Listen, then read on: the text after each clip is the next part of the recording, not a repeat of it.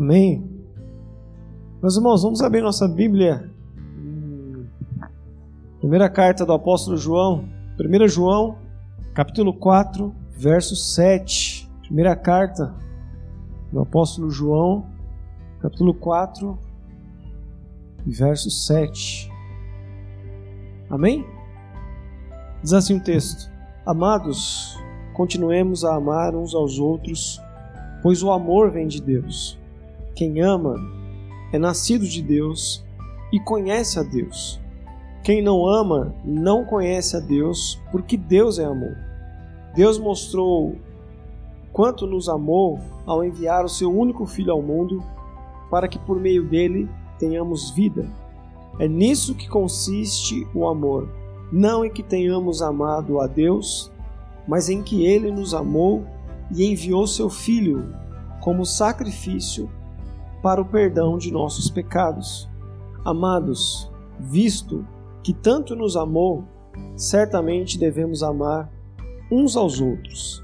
Ninguém jamais viu a Deus, mas se amarmos uns aos outros, Deus permanece em nós e seu amor chega a nós à expressão plena. Vamos orar ao Senhor? Pai, nós te louvamos, Deus, novamente estamos orando a Ti pedindo que o Senhor abra nossa mente, nosso entendimento a respeito da tua palavra. Não permita, Senhor, que nenhuma mensagem humana, nenhuma mensagem humana tenha acesso ao nosso coração, mas ilumina a nossa mente para recebermos apenas aquilo que provém do Senhor. Conceda-nos a graça de ouvirmos, Senhor, a tua voz, inspirada pelo teu Espírito Santo, e promova em nosso coração mudança, promova no nosso coração transformação a fim de vivermos de uma maneira em que o seu nome seja glorificado, Senhor. Então não nos deixe, Senhor, sermos enganados ou levados por qualquer ensinamento falso, mas preserve em nós apenas a tua palavra, a tua verdade, os teus princípios e os teus valores, a fim de que vivamos, ó Pai, para a tua glória. É a oração que fazemos e fazemos em nome de Jesus. Amém. Nós estamos na série de mensagens A Cultura do Reino. E a gente tem falado aqui a cada domingo que essa série de mensagens tem nos, desafiado a pensarmos o Evangelho fora dos limites do sistema religioso. A gente tem sido desafiado por Deus a pensar que o Evangelho, na real mesmo, na prática, acontece fora dos limites do templo, do culto, do domingo à noite. O Evangelho real, o Evangelho verdadeiro, o evangelho genuíno está para fora do arraial da congregação. Está para fora apenas do ajuntamento. A situação que o Felipe trouxe aqui nos traz um alerta em relação a isso. Que nós como cristãos nós temos que produzir o reino de Deus no lugar onde o reino de Deus ainda não foi produzido. Isso nos faz pensar muita coisa e repensar muita coisa a respeito do evangelho. Por que, que nós temos dons distribuídos no corpo? Por que, que nós nos santificamos? É para no domingo à noite nós mostrarmos o quanto a gente canta, o quanto a gente toca, o quanto a gente prega bem? É óbvio que não. Nós recebemos esses dons e os dons foram repartidos sobre nós, e nós buscamos uma vida de santificação a fim de que o reino de Deus seja manifesto aonde nós estivermos. Por isso que quando Jesus ele esteve conosco, o maior ensinamento de Jesus ou a, a, lógica dos ensinamentos de Jesus não era quanto a céu ou inferno ou vida após a morte.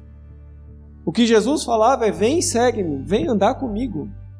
A mensagem de Jesus não era assim: o reino de Deus acontecerá no além, no pós-vida ou pós-morte, seja lá como a gente queira chamar isso. O que Jesus diz é: o reino de Deus chegou. E o reino de Deus vai fazer oposição à lógica do mundo. Existe um mundo governado, existe um mundo estabelecido com seus sistemas humanos, caído. Mas Jesus diz: existe uma lógica, existe uma cultura do reino de Deus. E é essa lógica que eu inauguro no mundo.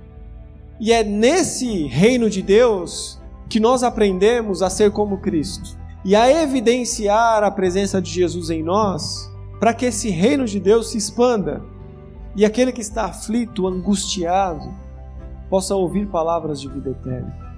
há um tempo atrás, muito tempo atrás, logo quando a gente assumiu a igreja como pastores. Eu lembro que eu fiz uma devocional e eu imprimi num papelzinho e entreguei para cada um. E essa devocional era pão e água. E nessa devocional a ideia era: nós não podemos estar todos caminhando no deserto e as pessoas morrerem ao nosso lado sem saber que em nós há uma fonte de água viva.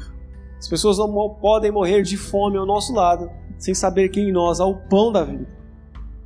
As pessoas não podem padecer ao nosso lado e a gente estar oferecendo tudo a essas pessoas, menos aquilo que de fato vai salvá-las, menos aquilo que vai preservar a vida delas.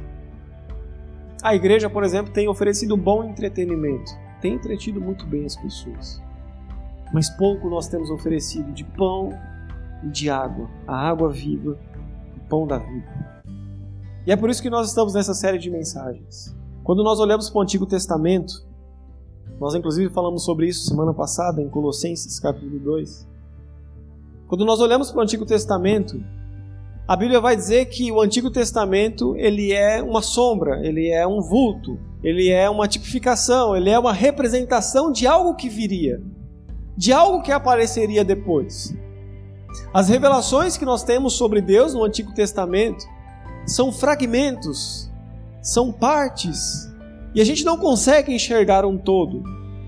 A gente não consegue definir Deus olhando apenas no Antigo Testamento para os rituais, para os cerimoniais, para as teofanias, e a gente olha tudo aquilo e tem hora que a gente pensa que Deus é de um jeito, depois a gente pensa que Deus é de outro, depois a gente pensa que Deus é um Deus amoroso, depois a gente pensa que Deus é um Deus que desce fogo do céu e consome todo mundo. Então a gente começa a juntar esses fragmentos e a gente tenta formar uma imagem ali, mas o que aparece são sombras. Porque o, o Velho Testamento não consegue transformar ou trazer uma imagem completa de quem Deus é. No curso de teologia que a gente ministrava aqui para os líderes, a gente falava que é, é mais ou menos olhar para o Antigo Testamento, é mais ou menos olhar. Sabe aquele quebra-cabeça que. 5 mil peças assim? Pensa num quebra-cabeça, 5 mil peças. Só que você não tem aquela imagem base para você se orientar. Então você não tem uma imagem, aquela imagem na capa, né, do, na caixa do, do quebra-cabeça para você olhar mais ou menos como que é. Olhar para o Antigo Testamento é a mesma coisa, é você olhar só para aquele monte de peça e você fala assim: meu, tem vários pedaços aqui que apontam para alguma coisa, mas eu não consigo definir, é um, eu não consigo ter uma ideia do que tudo, do que esse conjunto de peças vai representar no final. E aí vem Jesus, e aí Jesus é a plena revelação do Pai. Jesus é a caixinha do quebra-cabeça. Assim, essa aqui é a imagem de todas as pecinhas do Antigo Testamento juntas. Todas elas montadas vai refletir essa imagem, o Cristo. E aí agora a gente passa a olhar para o Antigo Testamento, para os rituais, para os cerimoniais, como tudo apontando para a verdadeira realidade que é Cristo Jesus. Quer ver? Abre rapidamente em Colossenses, ou então projeta aqui na tela aí, Colossenses capítulo 2, verso 16. Colossenses capítulo 2, verso 16. Olha lá, portanto, não deixem que ninguém os condene pelo que comem ou bebem, ou por não celebrarem certos dias santos, as cerimônias da lua nova ou os sábados.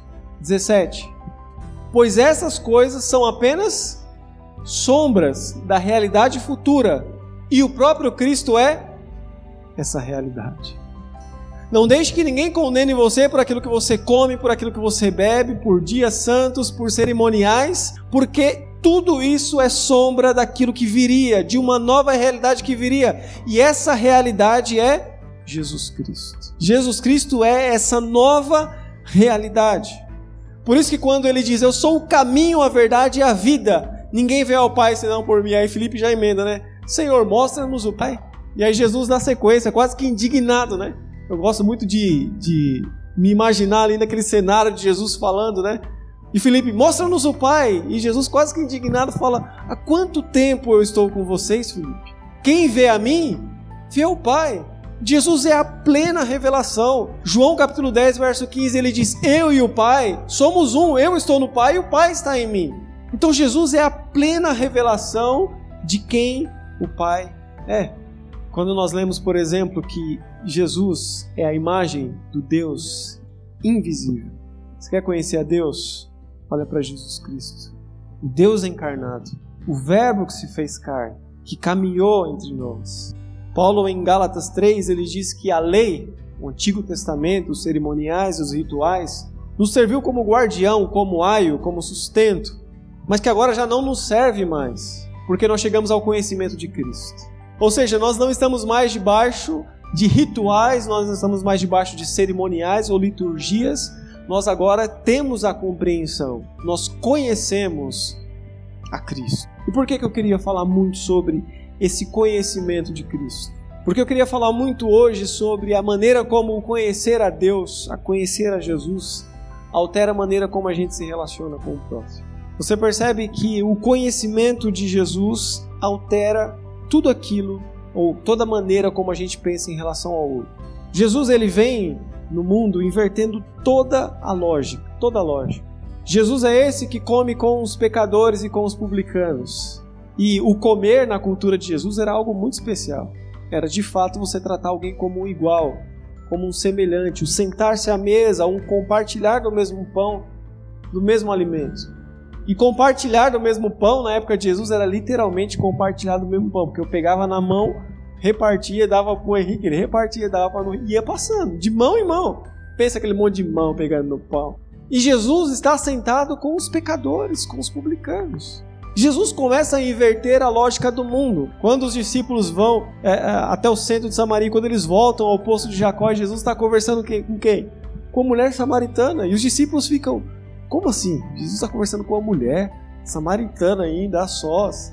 Que isso? Mas Jesus está invertendo completamente a lógica do mundo. E por que Jesus consegue, por que Jesus tem êxito em, em inverter a lógica do mundo? Porque Jesus conhece a Deus, porque o conhecimento de Deus. Jesus era a imagem de Deus. E aí Jesus, tendo o conhecimento do Pai, consegue inverter toda a lógica do mundo. Sabe quando que nós vamos estabelecer o reino de Deus ou viver o reino de Deus na terra? Sabe quando que nós vamos evidenciar e demonstrar uma lógica diferente da do mundo? Quando nós nos enchermos do conhecimento de Deus.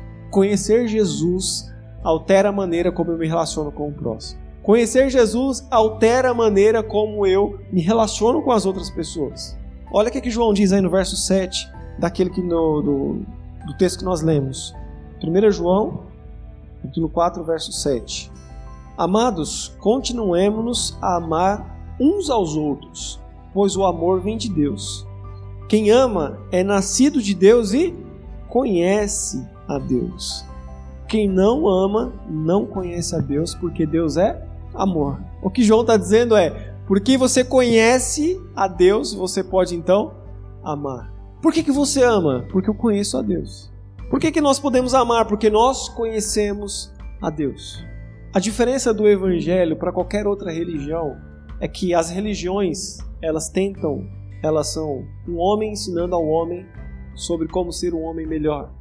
O Evangelho é um homem ensinando ao outro sobre Deus tem uma diferença. Eu não estou te ensinando como ser uma pessoa melhor. Eu estou te ensinando sobre Deus. Eu quero que você conheça a Deus. Para que esse conhecimento de Deus e o conhecer a Deus afete a realidade à sua volta. Eu não quero te ensinar um conjunto de regras morais que vai fazer de você um ser humano melhor. Não, eu quero que você conheça a Cristo. Porque é a partir do momento que você se encher do conhecimento dele, o seu comportamento e a sua atitude se altera em função do conhecer a Deus. Eu não posso conhecer a Deus e permanecer sendo quem eu sou, porque o conhecer a Jesus altera a maneira como eu vivo. Então não é um ser humano tentando falar para outro ser humano como ser um ser humano melhor. É um ser humano falando quem Jesus é, porque a partir do conhecimento do Cristo, a gente passa a se relacionar de uma maneira muito melhor. O arquétipo de todo cristão é Jesus Cristo. E aí você coloca Jesus de um lado e você do outro. E aí você fala assim: eu tenho que ser igual aquele cara ali. Que ele é o meu mestre. Aquele que eu adoro. Aquele é o meu arquétipo. Aquele é, aquele é a minha forma. Aquele é o meu modelo. Ó, oh, Jesus é um modelo lindo demais, não é verdade? E eu quero ser parecido com aquele ali. E aí, quando vem alguma coisa dizendo para você fazer algo e você pega, absorve aquilo, mas ao mesmo tempo você olha para o lado e fala assim: o que será que aquele cara faria, hein? Quando você diz assim, você conhece uma pessoa e ele é terrível, e você fala assim: Não vou misturar com esse cara aí, porque esse cara vai me levar pro caminho errado, hein? Eu vou me contaminar se eu continuar a amizade com esse cara. E aí você olha pro lado e aí você vê Jesus comendo com os publicanos, com os pecadores. E aí você vê aquela mulher com fluxo de sangue que era considerada impura, tocando Jesus. E Jesus falando de mim saiu virtude. E aí, porque você conhece Jesus, você fala assim: ah, então eu preciso me relacionar com as pessoas. Porque ao tocar o impuro, não sou eu que sou contaminado, é o impuro que é purificado. Essa é a lógica do reino de Deus. E aí, no mundo de cristãos alienados da realidade à sua volta, Jesus está chamando para ser um cristão que se importa com vidas que estão perdidas. Em um mundo de crentes debatendo sobre os modelos de teologia e sobre a cortina da igreja, o Senhor está te chamando para olhar para fora dos limites do sistema religioso porque é lá que existem pessoas que precisam ser impactadas com conhecimento daquele cara chamado Jesus Cristo. É lá que nós, como cristãos, precisamos evidenciar o reino de Deus. E Jesus é o nosso espelho. Isso significa que eu não posso considerar o que eu conheço em relação a Deus. Você não pode mais ignorar o que você conhece em relação a Jesus Cristo. E a pergunta é: Quanto você conhece de Jesus? Quanto você sabe de Jesus? Quanto Jesus é um é um Deus pessoal para você? Quanto você se relaciona com a pessoa de Jesus? Às vezes a gente se relaciona com o Jesus Deus, é aquele que está no alto subindo o trono, né? E do, do, da visão de João do Apocalipse, né? Que dos seus do seu trono diante do mar que sai raios e trovões Parece Castelo Ratimbu, né? Raios e trovões. Mas do seu trono sai raios e trovões. Ou aquele Deus que os anciãos colocam a sua coroa. É óbvio que Deus é esse ser supremo sobre todas as coisas. Mas Ele é um Deus pessoal. Ele é um Deus que se revelou a você. Ele é um Deus que fez de você morada. Ele é um Deus que tabernaculou. Ele desceu, andou entre nós falava com o Felipe e com a, a Sabrina, né? Eu sempre lia João 14 como aquela visão de que Jesus ia para o céu preparar uma morada e deve ser uma mansão muito grande, porque já fazem dois mil anos que ele foi para o céu. E deve ser um lugar muito chique. Deve ter umas, no meu quarto deve ter umas três hidromassagens, no mínimo. E aí eu, eu sempre imaginei que Jesus tinha ido para um lugar preparar a morada para voltar e buscar a gente para ir morar naquele lugar. Só que o que Jesus estava falando é: eu vou para a cruz e lá eu vou fazer de vocês morar. E no terceiro dia, quando ele ressuscita, ele, como garantia da sua morte e ressurreição, a vinda do Espírito Santo tornou essa promessa possível. Jesus já fez morada, ele já veio e ele já levou você para habitar onde ele está. Porque aí aonde você está, Deus está com você também. Já não é mais um lugar que você vai depois do céu. É o Espírito Santo que desceu, fez de você um lugar de morada. Ele preparou morada, não no céu, preparou no seu coração. Por isso que no próprio João, no verso 14, ele vai dizer: Aquele que me ama, eu amarei. Eu, Pai e o Espírito, viremos e faremos nele morada. Ah, pensei que era uma morada lá no céu, lá muito chique. Calma, você vai para lá também. Mas é dessa morada que Jesus já preparou e fez de você um tabernáculo dele, um lugar onde ele habita. Verso 11 de João 4 diz assim: Amados, visto que Deus tanto nos amou, certamente devemos amar uns aos outros. Ninguém jamais viu a Deus, mas se amarmos uns aos outros, Deus permanece em nós e seu amor chega a nós a expressão plena. Ah, agora o bicho pega, né? Porque o apóstolo João diz: Amados, ele já parte do ponto, visto que tanto Deus nos amou. É mais ou menos ele está dizendo assim: você experimentou o amor de Deus, não foi? Você percebeu o quanto Deus te ama? Então, agora você tem que externar isso. Isso que a gente falou no começo, né? O conhecer a Deus, o experimentar do amor de Deus, altera a maneira como a gente se relaciona. E aí, João diz: visto o tanto que vocês são amados, agora vocês são chamados a amar também. Visto pelo quanto vocês são amados, vocês também devem amar.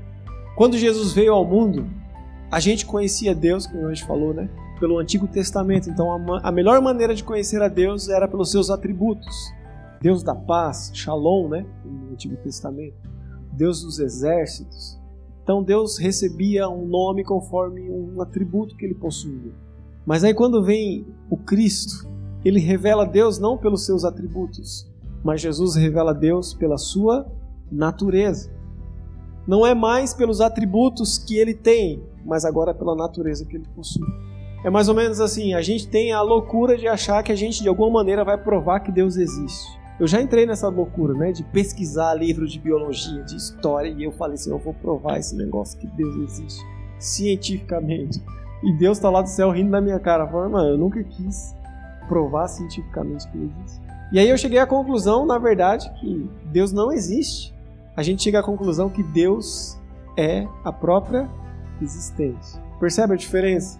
Deus não é um Deus que existe, Deus é a própria existência de todas as coisas. Tudo que existe, existe a partir de Deus. E aí Jesus, por exemplo, vem revelar não só que Deus é poderoso para criar todas as coisas, mas tudo subexiste por meio dele. Ele está dizendo: Eu sou a existência de todas as coisas. Nada pode existir fora da vida que emana do alto e do trono de Deus. Nada pode ter vida fora de Deus. Por isso, quando o homem no jardim rompe com Deus, ele rompe com a fonte da vida, e Deus fala assim: no dia que você comer, certamente você vai morrer, você morrerás. Deus não está sendo um Deus sádico, Deus não está sendo um Deus mau, dizendo assim: se você me desobedecer, você morre, hein?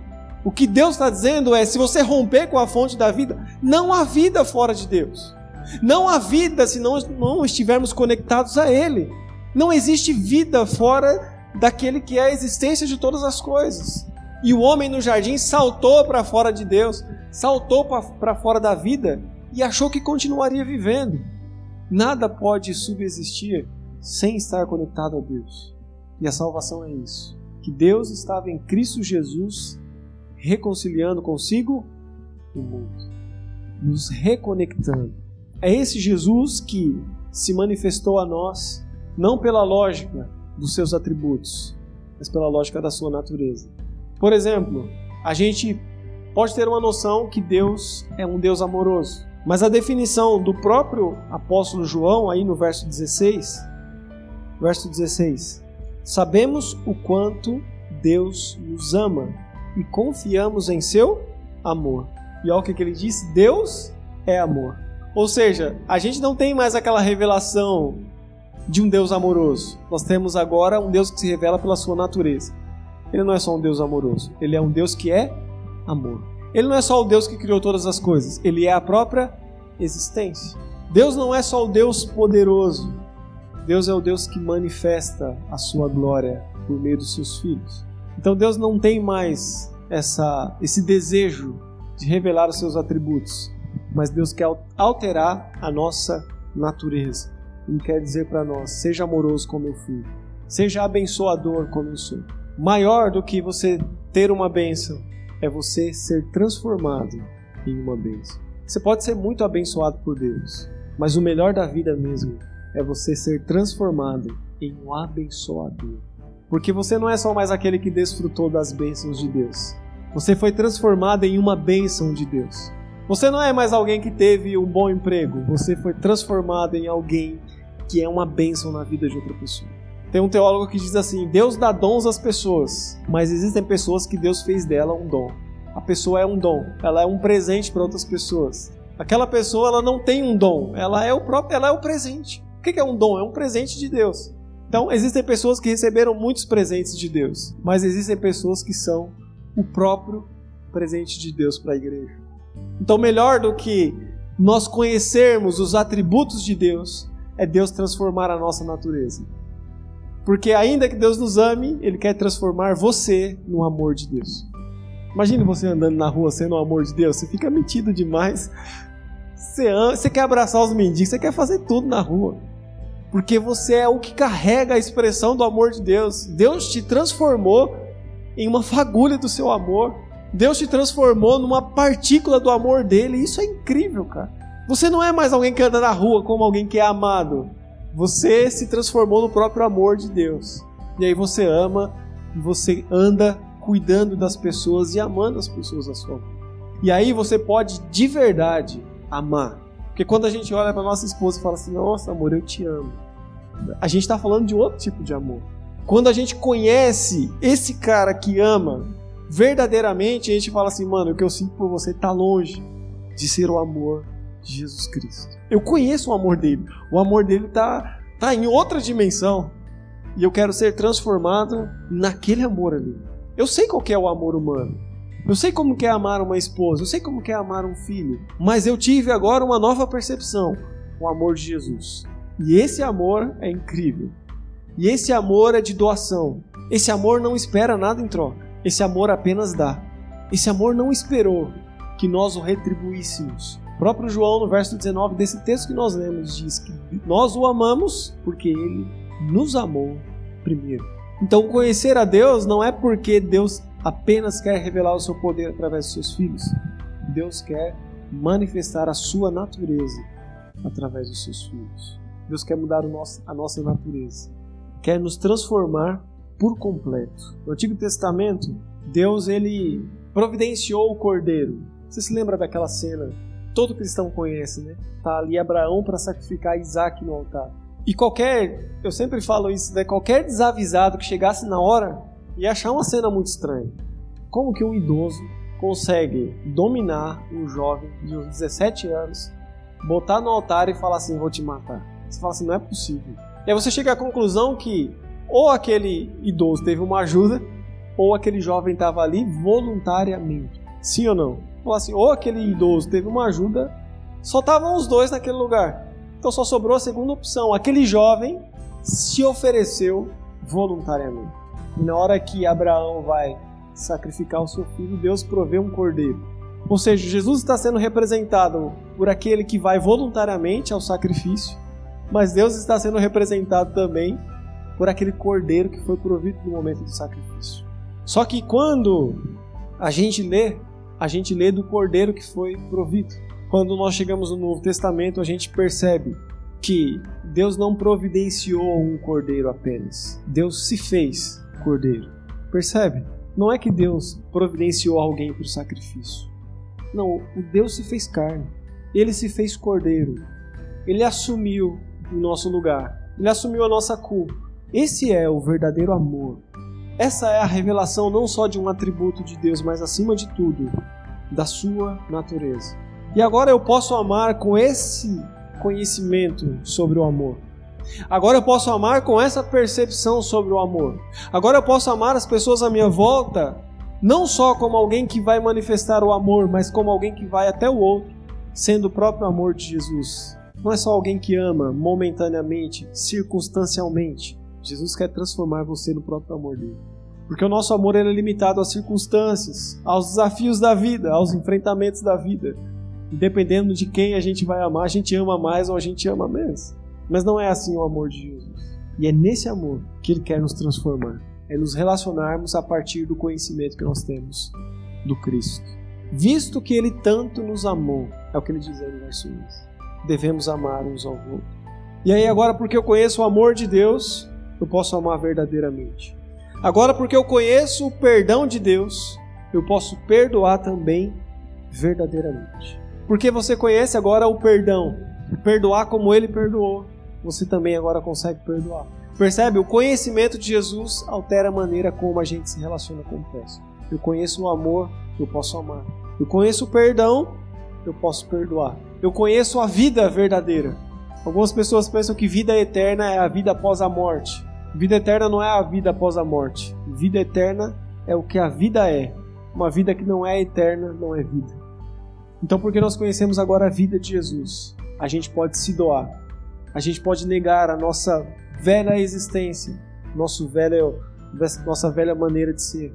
A gente pode negar a nós mesmos, porque é muito melhor do que nós evidenciarmos quem somos é nós evidenciarmos quem Cristo é. Enquanto nós não negarmos a nós mesmos ou tentarmos viver a nossa vida, a gente nunca vai evidenciar o Cristo. Enquanto a gente achar assim, eu tenho razão, eu tenho meu direito, a gente nunca vai evidenciar Jesus Cristo.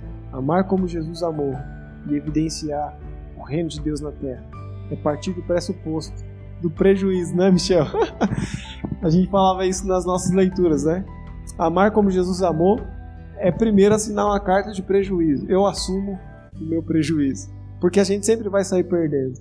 Mas a lógica do reino de Deus é que quem perde sempre ganha. Quem cresce sempre sobe.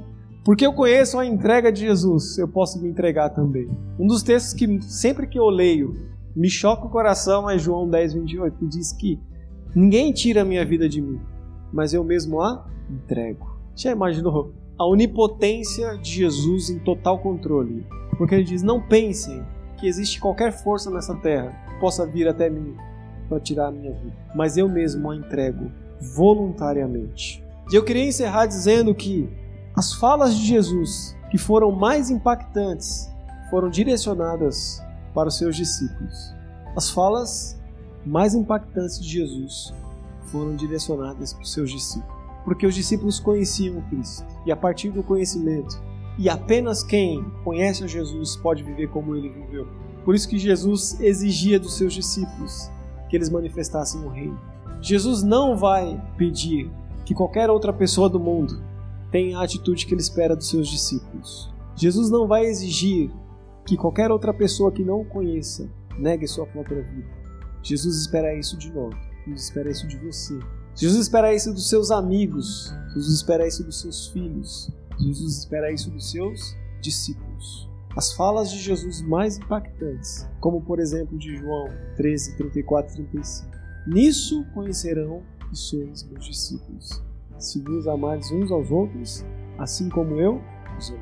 As falas de Jesus que mais impactaram foram essas: de você que é discípulo de Jesus viver segundo a lógica do reino de Deus. Se você conhece a Jesus, significa que ele espera de você uma atitude diferente. Ele não espera do outro, ele espera da sua vida, porque você conhece o Rei da Glória. Jesus não ia pedir isso a quem não o conhece. Amém? Vamos orar ao Senhor? Senhor, nós te louvamos, Pai, pela tua palavra. Que desafio o Senhor tem nos dado hoje. Que desafio o Senhor tem colocado no nosso coração. Mas nós cremos, ó Pai, na, naquilo que a tua palavra diz, de que nós podemos sim, ó Deus, manifestar o teu amor, porque nós conhecemos o Deus do amor, nós conhecemos o Deus que é amor. E a partir desse conhecimento, nós podemos amar, ó Deus. Então, encha-nos, ó Pai, da tua presença, encha-nos do teu conhecimento, encha-nos do teu amor, a fim de que isso transborde de nós, ó Deus, a fim de que isso se transforme em uma fonte de água viva, que possa saciar, Senhor, a sede desses que estão famintos, que estão sedentos, saciar a fome dos que estão famintos. Senhor, nos envie, Pai, como teus filhos, como a tua ação no mundo, como a tua manifestação no mundo porque a partir do conhecimento de Deus, a partir do conhecer o Cristo, a partir daquela sombra que antigamente era apenas uma sombra, um vulto, mas nós conhecemos a realidade que é Cristo. E a partir do Cristo nós podemos amar, nós podemos perdoar, nós podemos nos relacionar ao Pai nas nossas relações de afeto segundo a lógica do reino de Deus. Nós conhecemos o teu amor, nós conhecemos a tua graça, nós conhecemos o teu perdão, então nos ajude, Senhor, a manifestar não só os teus atributos, mas a tua natureza, Pai, o quem o Senhor é por natureza, Senhor. Então nos ajude como teus filhos, nos ajude como teus discípulos e nos ensine de que toda a responsabilidade de termos uma atitude diferente deve partir de nós, porque nós conhecemos o Deus de amor, nós conhecemos o Deus verdadeiro, nós conhecemos o Deus que se manifestou em graça, em virtude, em bondade, e nós percebemos esse Deus em nós e através de nós, Pai. Então oramos e pedimos que o Senhor assim o faça, para o nosso bem, para a tua glória que nos envie a alcançar pessoas. É a oração que fazemos, que fazemos em nome de Jesus. Amém. Amém.